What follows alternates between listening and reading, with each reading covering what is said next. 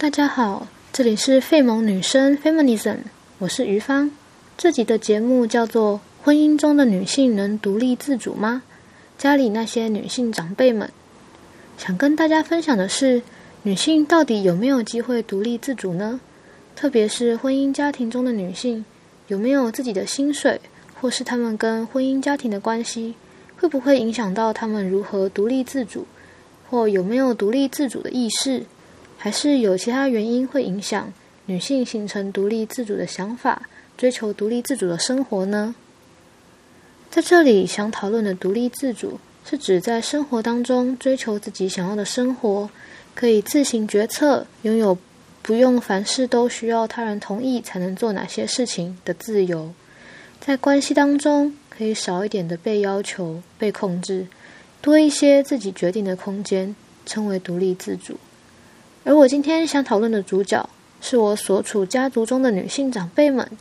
接下来我会分别说说他们的故事，再结合我的经验和看法，来看看他们的经验有什么相似或不同之处，他们有没有独立自主的生活。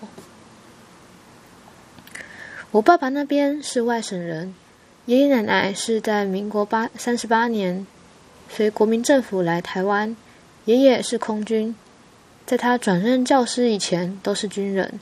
奶奶不识字，二十五岁带着腹中的孩子漂漂洋过海来到台湾，工作是在菜市场卖菜赚钱，是家里的主要收入。可惜在我出生以前，我的奶奶她就过世了，所以关于她的事，我是从姑姑那边听来的。听说她很厉害，吃过的菜就能做得出来，还会自己做衣服。不想花代书费，照抄房子的买卖契约，就去买房子了。即使他不认识那些字，但他仍然完成这些工作，还有自己去提领 ATM 的钱。奶奶为家庭的付出和才干，姑姑们都非常印象深刻。奶奶为家里生了五女二男，前面都是女生。生最后一个孩子的时候，医生就告诉她说：“奶奶她有癌症。”但奶奶说，生病的事等有空的时候再来生。直到有天吃不下饭还吐血的时候，才自己决定去医院检查。而这时候已经是癌末，才一年多便过世了。在爷爷奶奶他们的观念里，来台湾什么都没有，没土地，没财产，不管男女，能往上读书，嫁娶个好人家是最好的。姑姑们也最少也有高职学历，而后来实施九年国民义务教育，初中不用考就能念，后两个女儿都读到大学毕业。姑姑们说，家是女人撑起来的，也许是因为奶奶一直卖菜到退休，而且又是主要经济来源的缘故吧。不识字让奶奶退休的时候也不知道做什么，还是回菜市场帮忙其他的摊贩做事。他对家庭的影响力不因为过世而消失，他的节俭、习物、努力给孩子他们所需要的，都深深的影响了他的孩子们。在这家庭里，奶奶独立自主吗？我想那个时候很难谈独立自主吧。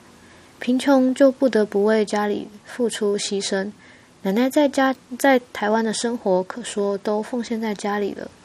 至于她的健康，都摆在家庭的后面。或许正因为他没有读过书，他的婚姻是爸妈努力谈好的，高攀上了富贵人家，所以这么重视孩子们能顺利进入婚姻、进入家庭，也重视孩子们受教育的机会，努力提高教育程度，提升在婚姻市场上被选上的机会。他说：“看到孩子们都结婚，他就放心了。”这样的话，正反映出他认为教育影响婚姻态的态度，希望孩子们能有家可以靠的心声。这是奶奶的故事，再来是他孩子们的故事。很幸运的，我能够问到这些故事来跟大家分享。在父母重视受教育，进而影响婚姻的观念和现实里，他的孩子们的教育和婚姻状况又是如何呢？第一个问到的人是二女儿，她从小身体不好，因此家务由姐妹分担，她就比较有时间可以念书，一路考上国高中和私立大学。但因为没有钱，就放弃大学去工作了。婚姻是相亲工作地点同事的侄子，原本是两个高职毕业生，在学历上非常的适合。订婚后，姑丈考上大学，奶奶担心姑丈学历高会毁约，因为她自己也是信守承诺而结婚的，还没正式结婚，都还没完成婚姻。所幸后来顺利结婚。二姑姑因为怀孕而被迫离职，便在家照顾小孩，让姑丈好好念书。这回应到她认为家庭是女人撑起来的，男性能在外面抛头露面追求事业，是因为没有家累。而他如今在已经当起了外婆，在顾外孙女，已经退休的生活，他看过奶奶那种不识字、没有生活可以追求的状态。他的生活是借书来看，有自己的朋友圈，以免退休生活空白。在二姑姑的故事里，可以看到的是，她进入到婚姻家庭后，就完全为家庭付出了，像是复制上一代母亲照顾好家庭的责任，能体会贫穷而必须为家庭有所牺牲，也对丈夫照顾家里没有太多的期待。虽然她说女人要建立自己的生活圈，要有属于自己的生活，但这是退休之后、孩子长大等等没有家庭或经济压力才来享受的事情。她的独立自主是建立在家庭责任之后的。从他的故事也可以印证，受教育会影响到婚姻，在当时是真有其事。这是二姑姑的故事。再来，我访问到的是第四个女儿。她遇上九年国民义务教育和国语运动，所以不像前面的姐姐有遇到省级冲突和语言不合的问题。她成长时家里已经没有那么穷了，她又考上私立大学和国立的私校，呃，国立的夜校。但是因为经济考量而选择白天工作，晚上上课。姑丈是父母在大陆的朋友，到台湾来，在不同的眷村居住。人有往来，介绍之后就结婚了。由于姑丈是军人，平常不在，四姑姑会和他的邮局的男同事出去玩、看电影，可谓相当的自由。也因为他在邮局工作，稳定收入与稳定工作的时间，他能够回娘家帮忙奶奶收菜摊，也是最知道奶奶身体不好、已经积劳成疾的人。后来，也是他在照顾爷爷和弟弟。他没有强调家庭是女人撑起来的，但他说，女性有自己的薪水、自己的钱可以花用，加上丈夫或夫家不管，才能有独立自主的生活可以过。所以在这里看到的不是受教育影响婚姻，这是社会关系促成的。而独立自主的来源是经济独立和运气问题。他也受到奶奶的影响，对于把受到的照顾的回馈。回馈到原生家庭上面，奶奶的子女各自成家，各奔东西，以及工作时间固定，让她承担了照顾者的责任。第三个访问到的是第五个女儿，她从小就比较独来独往，没什么主见，说自己只会读书，也还真的读到私立大学学历，考进邮局的工作。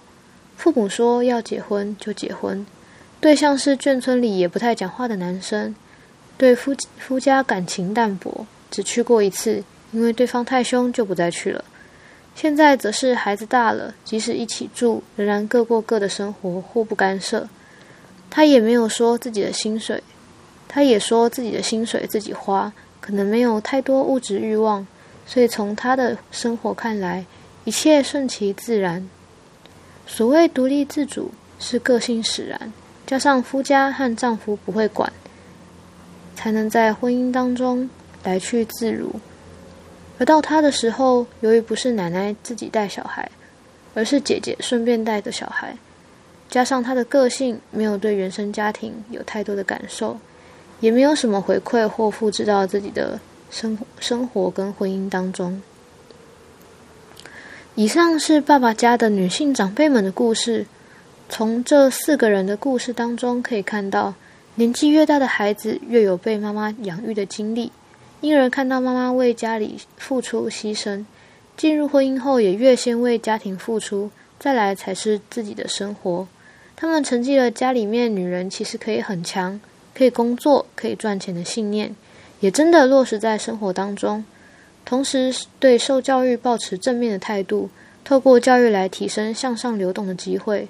至于婚姻中的独立自主，则要看个人的个性的追求程度和丈夫和夫家的要求程度。有自己的薪水也是很重要的筹码，让女性可以选择自己想要怎么用钱，想怎么决策自己的生活。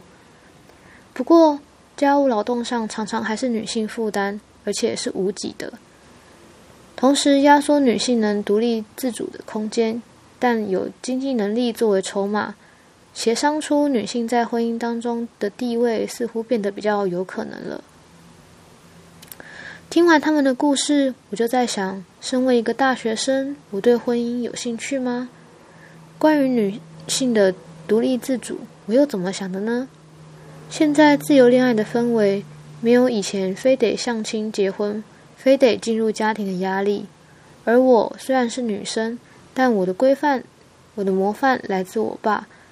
学业成就相对高，同质性较高，个性比较像，所以我都参考他的。他因为工作的关系到处乱跑的个性，好像也被我复制过来，所以我会觉得，是否进入婚姻关系也受到父母的影响，觉得承诺就要好好维持，进入婚姻就要把家庭的放放的前面一点，也因此反向的让我觉得现在这样。远离故乡的读书，自由自在、独立自主的生活相当美好。虽然决策和嗯希望有人陪的时候，会有羡慕那些有伴侣的人，但这种时候其实也不多嘛。而且我其实都有自己的想法，跟别人讨论好像只是讨拍，好像只是寻求一些意见，但未必会参考。所以在我身上，婚姻中的女性能独立自主吗？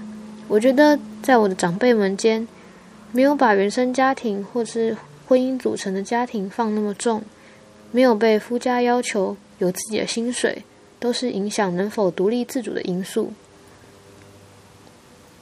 不知道大家听完的想法又是什么呢？面对可能是未来或者是进行式当中的婚姻，独立自主对你而言又是什么样的想象呢？好的。这就是本集婚姻中的女性能独立自主吗？